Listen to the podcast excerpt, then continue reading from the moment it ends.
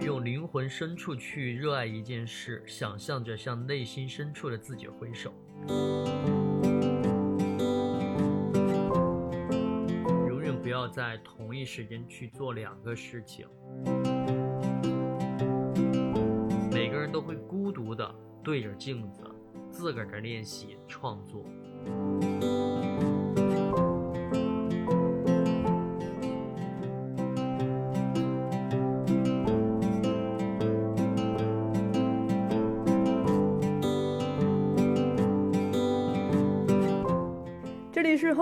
场，我是小树，我们是后浪出版公司旗下的一档泛文艺博客，主要关注年轻人的生活方式和文化审美。啊，近些年来我有一个观察，就是发现好像越来越多的创作者都开始对身体感兴趣，关心身体的感受，也关心身体的表现力，而且观众似乎也越来越能接受这样子的演出，愿意去看他们，甚至自己也跃跃欲试。因为那些被长期训练过的身体真的是非常有质感、非常美、非常有表现力。为了更好的探索身体，我们邀请到了毕业于欧洲形体戏剧学院的陈旭老师。Hello，小叔您好，后浪的听众朋友们，大家好，我是陈旭。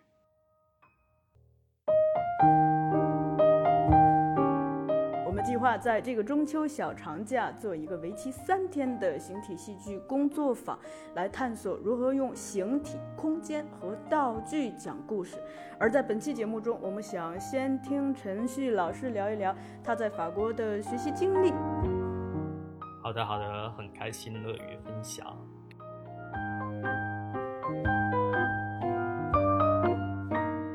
先来聊聊您为什么选择形体戏剧？之前有没有类似的基础吗？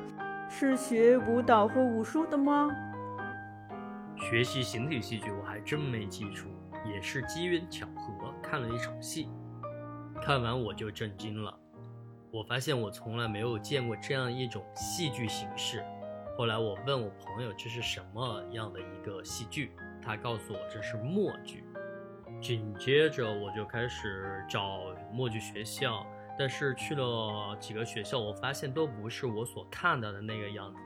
后来在找着欧洲形体戏剧学院的时候，我发现我看的那场戏的所有的一些技巧性的东西，就是从这儿出来的。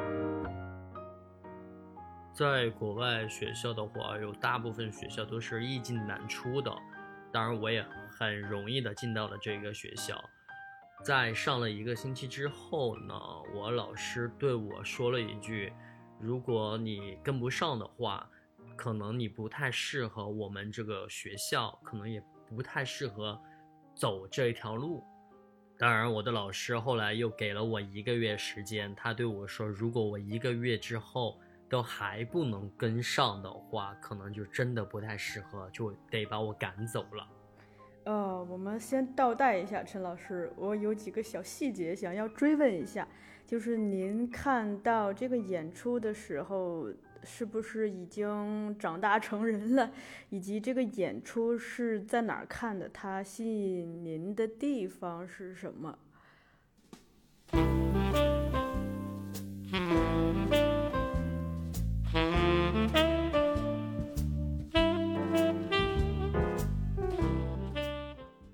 一零年的时候已经在法国了，那个时候学习的是戏剧，在课外的时候我会去看更多的一些演出，充实一些课外知识吧。那就是那个戏，当时就您还记得特别吸引您的地方是什么吗？吸引我的是整个一台戏用的非常多的一些技巧，也是我们生活中的一些力学原理吧。我印象很深的一个是拎箱子、搬箱子这个环节，他们里面有一个搬箱子的一些动作。对于我来说呢，我就觉得其实从电视屏幕上啊，我们看了很多拎箱子、搬箱子、拿箱子，但种种可能都是当表示箱子重的时候，不是通过声音，而是通过演员的动作回馈，我真切的能看到这种视觉表演。其实有的时候我就在想啊，我们用手拿起一个箱子，拎起它的时候，也许我们会被声音带走，这是一种直接式的传输，但去掉声音，没有任何的肢体表演。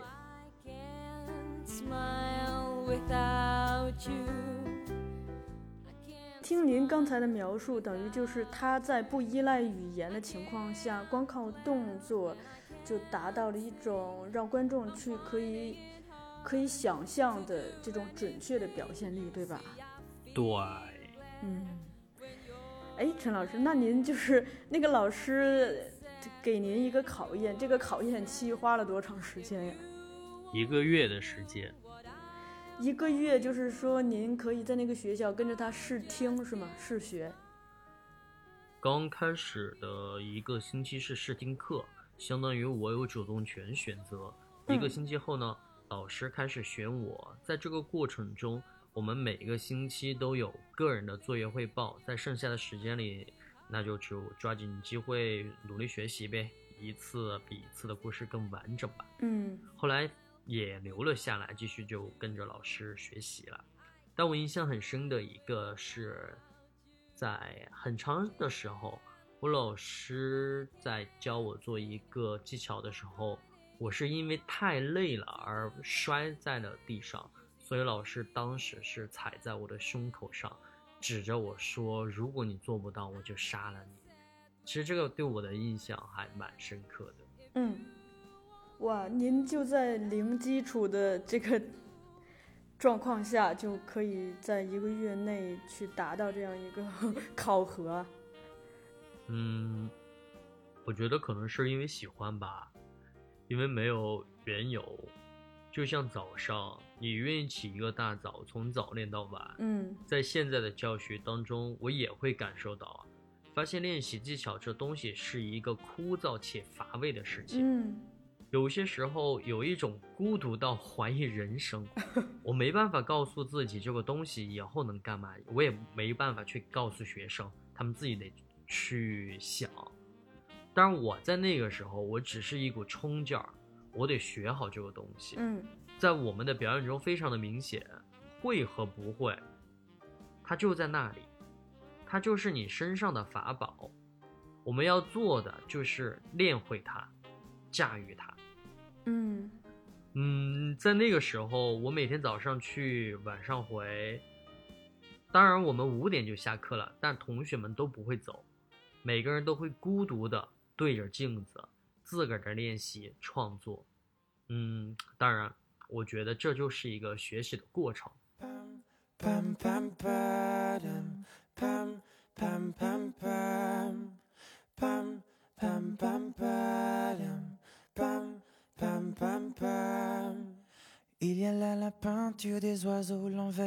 这里我提醒一下我们的听众朋友们，如果大家对这些视觉化的陈老师提到的这些视觉化的东西感兴趣，可以这个到后浪剧场的微博上看，我们这个发出了一段陈老师的表演的视频。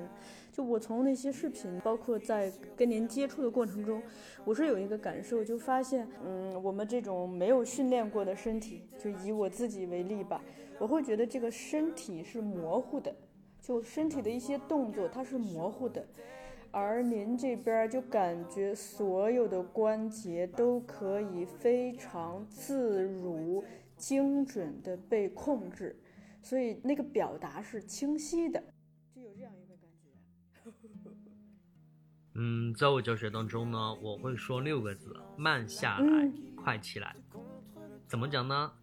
慢下来指我们在做动作的时候的慢，我们需要将生活中的动作重新的拆解，更详细、更清晰的表达出来。对，这就是我看您的那个视频的感觉。快起来指不停的练起来，就像前面说过，自己孤独的去怀疑人生吧。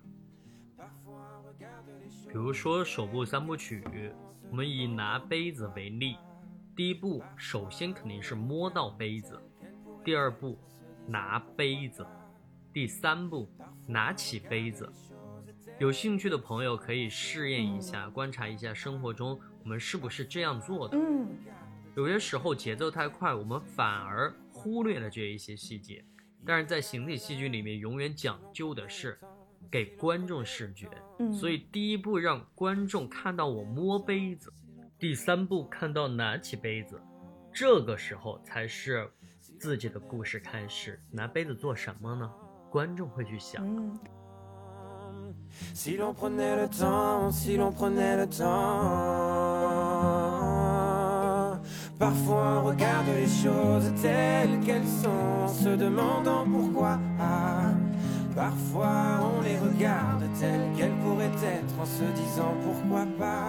接下来就是快起来。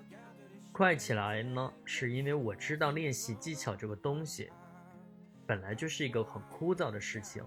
快起来是希望不要懒惰，在没有肌肉记忆的时候赶紧练起来。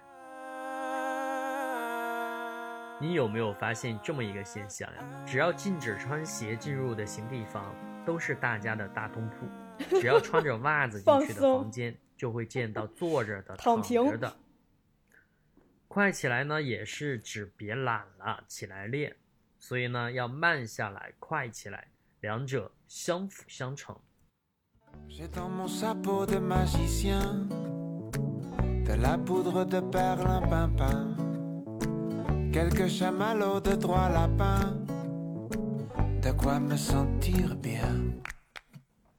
嗯，陈老师，我听您讲这个，就是把生活中的动作给分解开来哈，我有一个感觉，它其实就跟我们小时候，比如说学写字，其实我自己就是这个典型的案例，在没有学好就一笔一画该怎么样稳稳的写下去之前，就就老急着想要学连笔字，导致那个字就很模糊。它其实是一个，用我妈的话说，它是轻飘飘的。可是当我长大之后，才意识到，如果我们把每一个笔画都写到位、很准确的话，这个字本身它或许才会有力量。同时说话也是这个感觉，就比如说咱们经常那个大家开玩笑说，那个北京人说话就呼噜噜就过去了哈，也也是感觉就是含混一下就特。咱们也都知道，可能如果要学戏剧、学表演的话。嗯，还是需要去一个字音一个字音，甚至一个字节一个字节的去练。我感觉这些它本质上是一样的，就是把一个完整的东西拆解成一步一步，让每一步都很清晰、很准确。嗯，是这样的，所有的专业我觉得都是需要有基础的，不断的去把它夯实。就像哪怕是生活中盖高楼，没有一个牢固的一个地基，它其实这个楼也可能也盖的不是很好吧。嗯，嗯，对。陈老师，就您上的这个学校，它是，呃，跟这个学历没有关系是吧？它是属于兴趣项吗？就比如说你感兴趣就可以报，而不必非得是一个什么本科生啊这这样的学历，对吗？嗯，他的学历是这样的，有点类似于我们国内的职业学校，由法国颁发国家文凭，分别一二三个等级。嗯一级是一个证明学习过这个课程并满足多少个小时，二级呢可以作为教师兴趣班的一个认证资格，三级就是法国的一个艺术家了。嗯另外，获得法国三级后呢，可以继续深造，继续申请考核欧洲组委会颁发的一二三四五级。哦，总之，拿到欧洲五级就可以在全欧洲自由的工作，因为那个时候证书上都会写着专业艺术人才。专业认证。当然，五级也拿到了的话，就有机会申请成为联合国教科文组织舞蹈理事会成员，并且呢，在最后考取联合国教科文组织颁发的 d i a t a n 的一个证书。这个证书呢，既证明你是联合国认证的戏剧学艺术家。专业认证。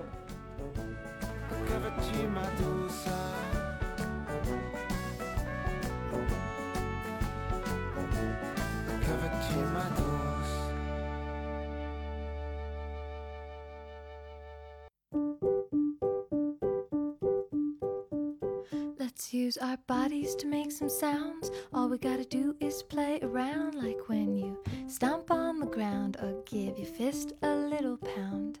Let's listen and see what we found just monkeying around. Okay, so stomp your feet like this. 然后您把刚刚提到的这些证都拿到了，嗯，也算是一个幸运儿吧。拿到这些证花了您多长时间？我没有花太长时间，因为我是一四年开始学习，到一六年嗯毕业，一七年实习，对，其实就两年多三年的时间。因为在我这个哦过程当中，其实学的也蛮多的。嗯我最喜欢的课就是我老师在做点评，我们每天都会有即兴，所以每一次老师的点评，我就不断的去想。在后来的一些时间里面，老师就会开始问同学们：“你觉得怎么样？”那这个时候我们就会去，每个同学都会说一说。那其实，在这个过程里面，其实旁观者清，这个时候你会发现很重要。嗯那在这个过程当中，就不断的去重复一些理论呐、然后包括我们所学到的东西，嗯，是这样的。哇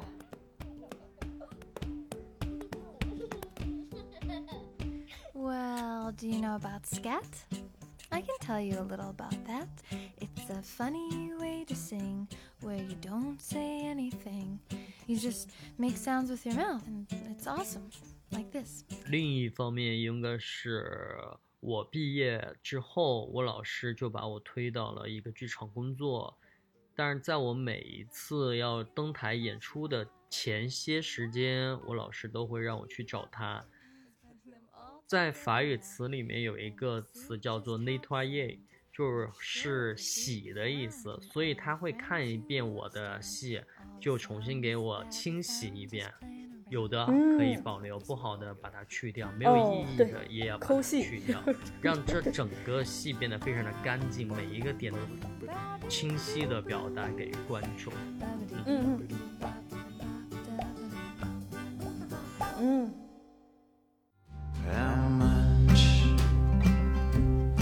do you think? How many tears do I have to drink? 哦，您说到这个，我这个也是我在看演出中的一个观察，就是发现那些越是那种就是在艺术造诣上比较高的人，比如说之前在看过一个这个，呃，裴艳玲先生的《灵通夜奔》的唱和打，然后你就会发现，不管是唱还是动作，都非常的用中文的一个词儿就叫洗练，就干干净净，没有任何这些多余的东西，也没有那些毛毛草草的东西。对对对，有些时候我们就是要分得非常清楚，不要表达太多，表达太多会显得非常的夸张，甚至是滑稽。我所认为的演出环境永远都是和观众去互动的，而不是我一直想演出一个什么东西。我觉得更可能的是嗯，我演的这个角色也好，我演的这个故事也好，是观众跟着我在演的一个过程中不断的在去思考，比如我在干嘛，他在干嘛，我在演什么，我接下来会干什么。我觉得这是每一个故事是需要相同的吧，嗯，多多少少大家都会嗯有一些曾经过往相似的东西，我觉得这个才是共鸣的，是因为能拎出一个点，才能产生共鸣。嗯，嗯算是一种交互吧。嗯，对，交互。那我们说回您的老师，听您讲下来，我是感觉您的老师对您还真是很偏爱啊，而且这个老师好像是这个学校的创始人，对吧？艾拉，嗯，对，著名形体戏剧大师嗯，二十、世纪现代形体戏剧奠基人艾拉·雅克谢维奇。嗯艾拉·雅克谢维奇呢，继承了 Henrik Tomaszewski 嗯哑剧体系的同时，将自己的编舞与杂技和马歇尔马索的默剧融为一体，成立形体戏剧体系完美的结合。嗯努力的使舞蹈动作和杂技哑剧动作以及默剧相结合，在多种艺术形式中求同存异，吸取精华，形成了独特的欧洲形体戏剧体系。而在一九七四年的时候，提出 “theatre g o r b o h e l 这个词儿，提出这个概念，在一九七四年的时候也受到了法国词汇录入。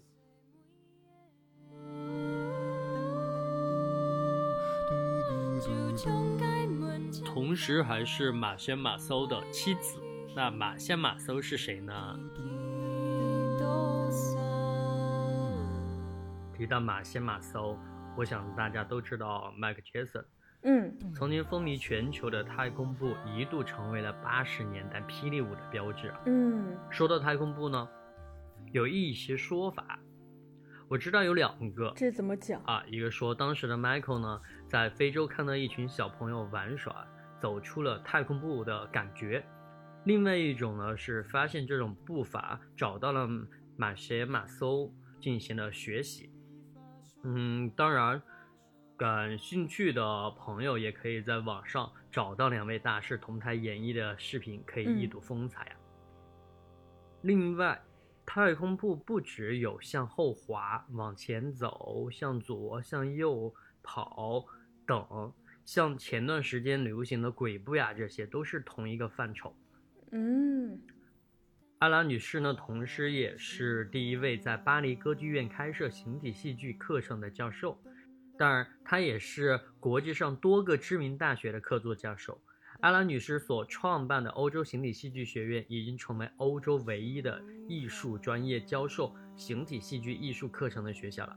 其涉及的舞台表演艺术门类包括了击剑、默剧、哑剧、大哈、杂技、编舞及戏剧导演思维、空间道具等。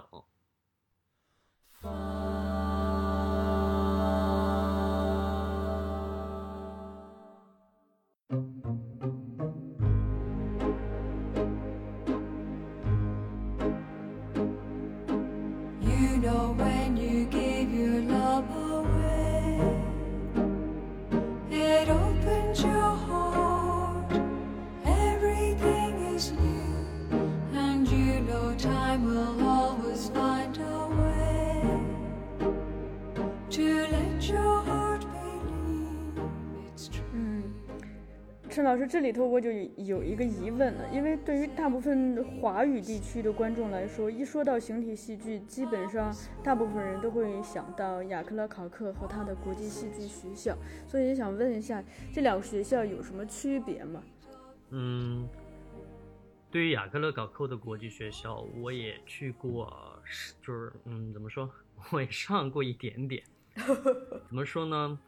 嗯，首先啊，首先我没嗯资格去评价这个东西，我只能拿我上过这么一点点课时的一个体嗯会感吧，和大家可以去分享一下。在选择学校，我的目的就是很明确的，是选择我看过那个戏必须要有的一个专业学校。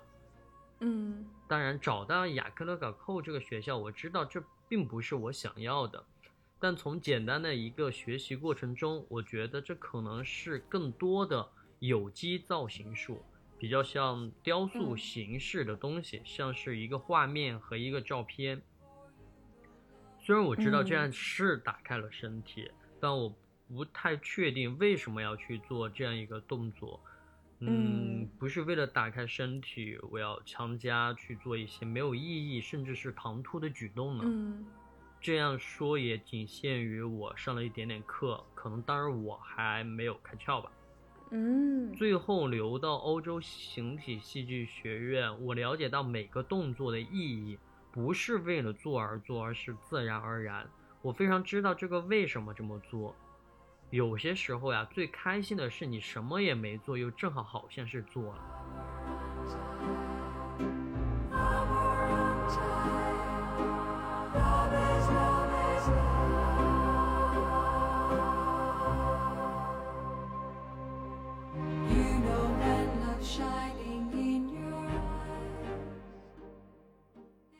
说到这里，感觉回到了学校的课堂上，嗯一排醒目的法语展现在眼前。我们的 jamais fait deux choses en même temps。永远不要在同一时间去做两个事情。这样的标语在那个时候不太懂。嗯理论永远就是理论吧，感觉脑子会了，但身体是不懂的。好在自己也开始教学，不断的总结，不断的创新。在我的教学基于吴老师的这一个理念上拆分更细致更为精准。我将其定为两同概念同一时间和同一空间。在中秋节的三天工作坊我会一一为大家解释并做示范。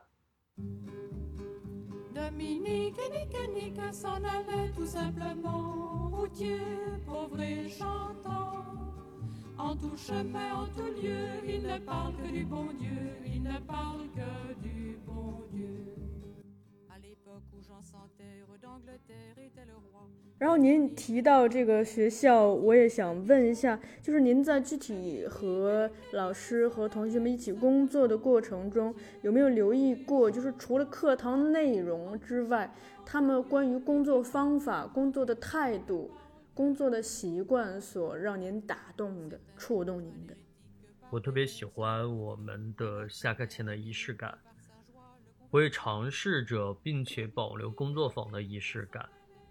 仪式感是什么呢？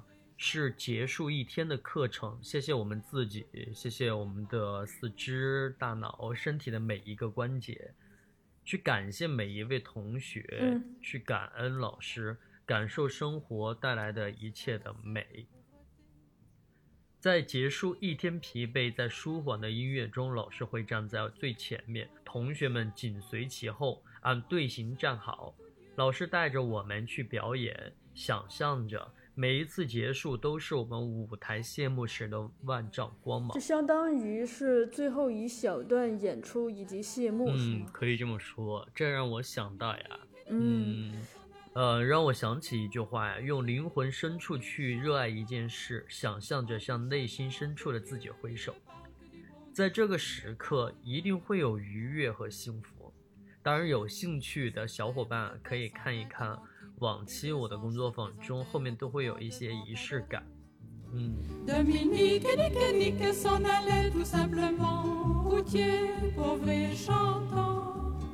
En tout chemin, en tout lieu, ils ne parlent que du bon Dieu, ils ne parlent que du bon Dieu. Dominique vit en rêve les prêcheurs du monde entier, sous le manteau de la Vierge en grand nombre rassemblés. Dominique et Nick et Nick s'en allaient tout simplement, routier, pauvre et chantant. 嗯，那陈陈老师，就是您留意到大家，比如说对时间的态度，对 空间，比如说这个教室或者舞台的态度是怎么样的呢？这些有让您印象深刻的吗？时间、空间。时间上，我是一个不喜欢迟到的人，也是一个喜欢把时间安排合理。之前的工作我会有全年的时间表，但回来可能就随遇而安了。但我也知道有嗯诸多的因素。I was a quick, wet boy diving too deep for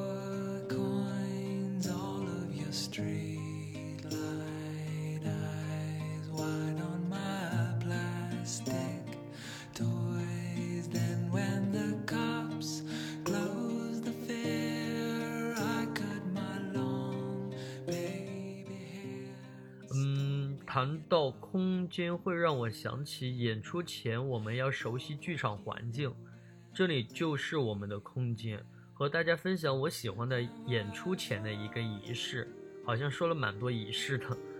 观众还没有进场的时候，我们会脱掉鞋子，穿着背心、短裤，自己找到舞台上属于自己的位置。嗯看着没有观众的观众席，保持均匀呼吸，集中精力看向每一个座椅，再看看头顶的灯，找一找音响在哪里，一定要把整个空间全部给环绕一遍。嗯接下来开始身体的呼吸的训练，呼吸训练完了之后，我们会慢慢的躺在地上，去感受是硬的还是软的，用身体触摸它，想象是什么材质，使每一寸肌肤都灵凤细雨，舞台紧贴着。突然伸了个懒腰，你会去看看上下通道口是否保持畅通，有无后门的光透进来了，所有的道具都是否已经就位，去融入融入，紧接着会去享受。在回来工作的时候，我觉得其实，嗯，怎么说，这样一个举动特别类似于我们的拜台吧，嗯。嗯。Oh,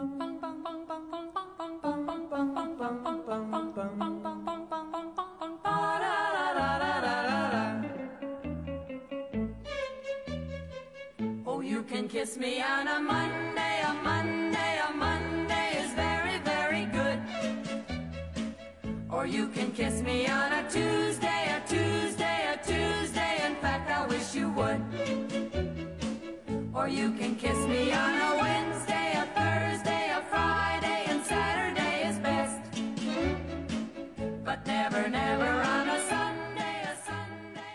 舞台动作和生活动作是不一样的，因为生活动作我们是，呃，自发的从自己出发做出来的，但是舞台动作为了让观众看清楚、看明白，它可能需要一定的，就是该停顿停顿，就是留一个时间让观众反应，而有的时候该。呃，可能就是比如说做的更清晰一些，或者怎么样，就感觉跟生活动作很不一样。想到这个，我就联想到您之前也多次跟我提及的，就是呃，关于五感五觉的训练，就是我们以为的这个，呃，看见了、听见了、闻到了、尝到了，可能是一种主观的感受，但是在您那儿，我看到就是都可以用具体的动作来表现出来，对吧？对，肯定的。生活中我们的视觉是眼睛，嗯到了舞台上，我们的视觉就是鼻子。嗯人的眼睛就那么大一点儿，一排二排可能还能看得见一点儿。那万一这个演员的眼睛还更小呢，啥都看不见，对不对？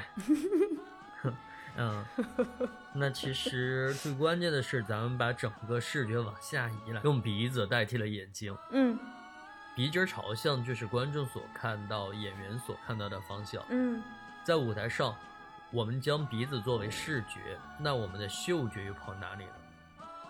生活中，我们把味觉这种细微感官都发生在自我表演上，可以手舞足蹈，但也可精准到一个观众看得见、看得清楚的部位，从而感受到我们的味觉。在接下来的工作坊的课程里呢，我会详细的与大家分享五觉的表演性。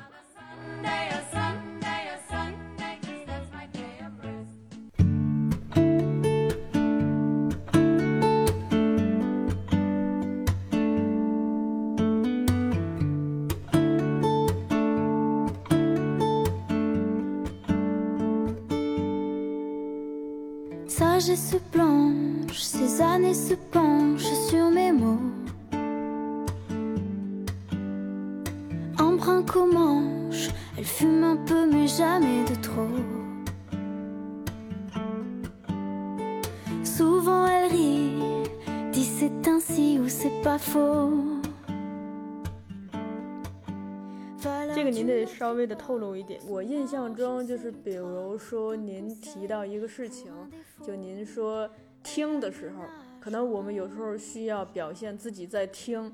大家最常做的一个动作是把手支到耳朵后边，但是除了这个动作，其实从您那儿就等于听，它也是有相应的动作，可以更准确的传递给观众的，对吧？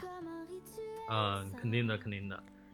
啊、如果我和生活中做到的同样的动作拿到舞台上去演绎，那我我不太清楚它的艺术性是什么，嗯对吧？嗯观众不需要看演员在听这个状态，而观众更想知道的是听到了什么。当然了，艺术没有绝对性，这个过程有无数种的表达方式。这个动作和生活有区别吗？嗯对于形体戏剧来说呢，我们五觉中的听觉不是耳朵，而是脸颊。嗯前提条件是用我们的脸颊平行于观众的视觉，在这个过程当中，我们需要呈现听到后的活动反应。哦，这里头您其实又提到一个东西，就是您之前也多次跟我提过，正因为特别考虑观众的感受，所以在您学的这套体系当中有一个叫做反比例成像哈，这可以理可以理解为是看到一个镜像吗？反比例成像啊，有点类似生活中的欲左先右，相似戏曲中演员往前走必得先往后退，嗯也来源于生活。我们想跳起来呢，必定得先往下蹲。嗯嗯比如说，演员想表达看到一栋很高的楼，我更愿意蹲下来往上看。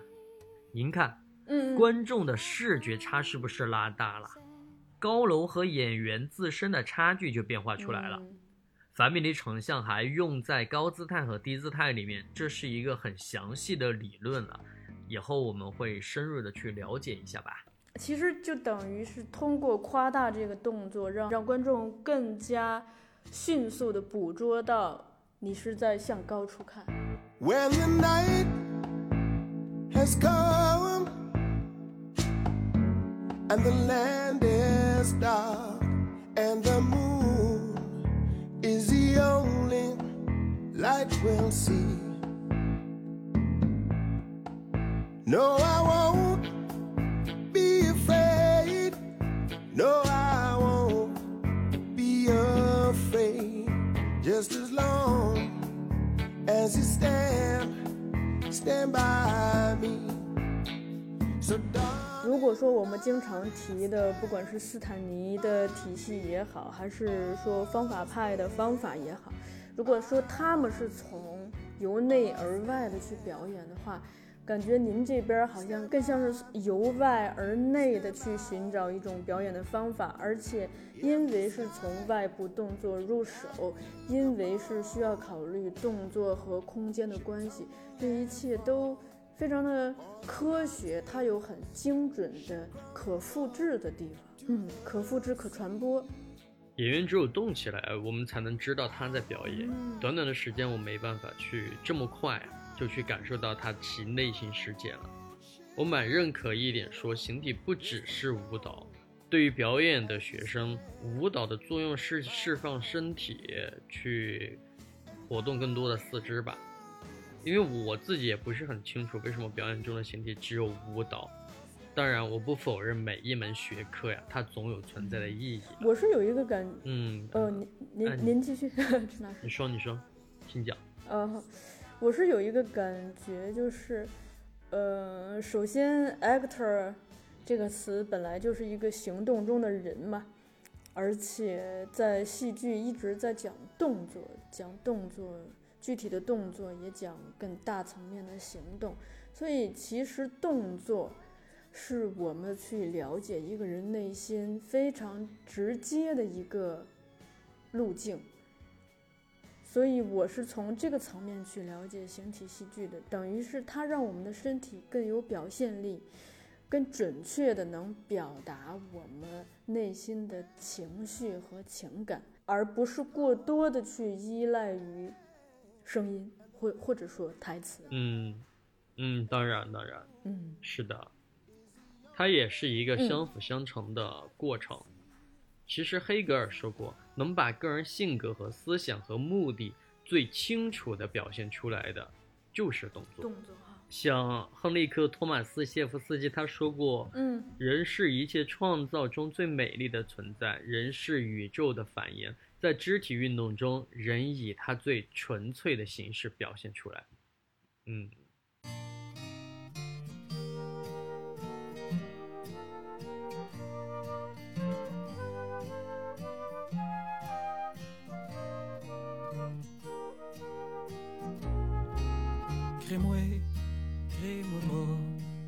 part en Alaska, y a un phoque qui s'ennuie en maudit.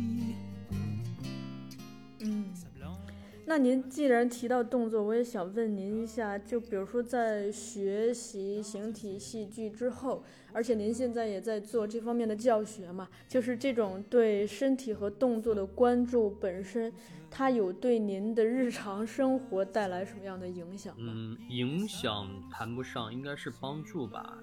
现在知道了很多力学原理，比如搬一个东西，会刻意的用一些关节去动。嗯那在学习其他活动性的技能，相对要快一些吧。嗯，这个问题挺好的，我很乐于去学习其他活动性的技能。一直保留初衷的目的性就是学习其技巧，哦然后怎么去变成形体戏剧的一部分。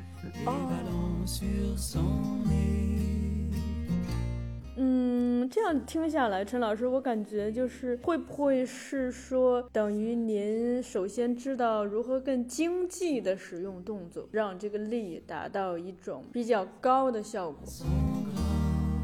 您可能比较了解动作的步骤以及它背后的力学原理，或者说整个动作它自身的那种藏在其中的细节性的技术。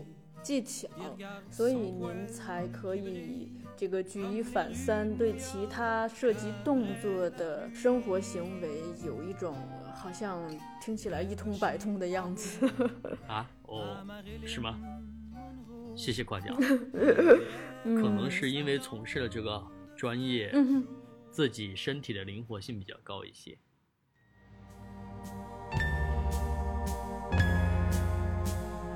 我跟您接触之后，其实如果说我最大的收获就是对动作本身会更加关注，因为发现动作也是有步骤和细节的，它是由一个又一个更小的动作组成的。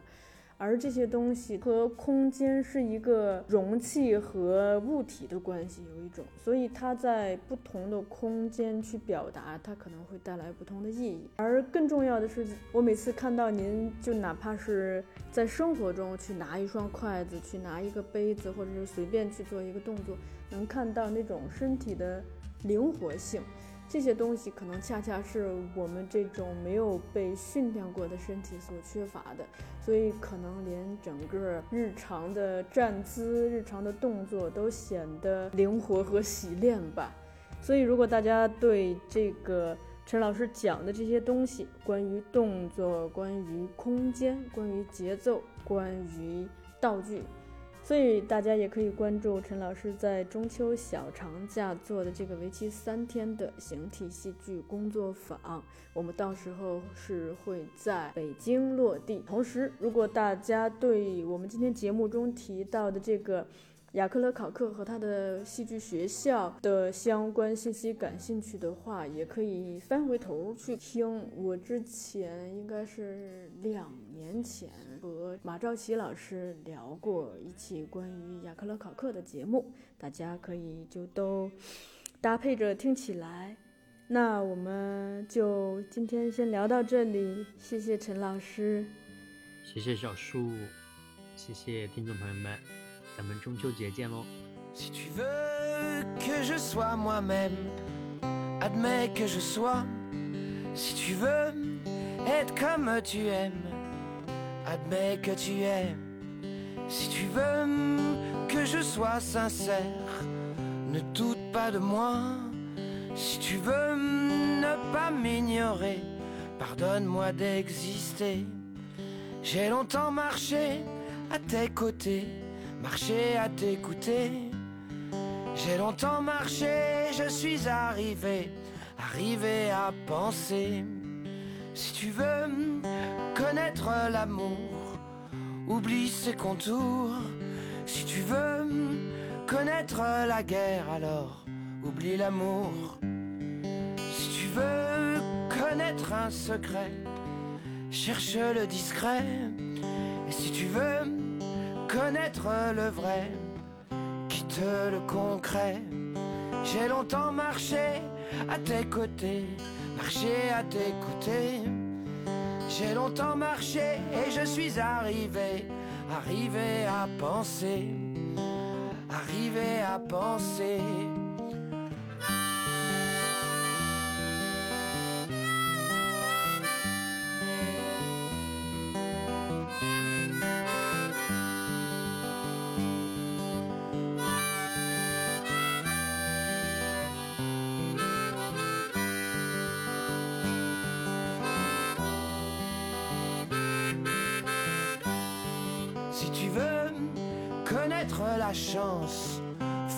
Tu penses. La vie ne nous fait pas crédit. Pense ce que tu dis. Et si tu veux que l'on soit nous-mêmes, admets que nous sommes. Si tu veux que nous aussi on t'aime, pardonne-nous d'exister. Pardonne-nous d'exister. Je ne suis pas un rêve et tu n'es pas un rêve. Pardonne-nous de ne pas être un rêve.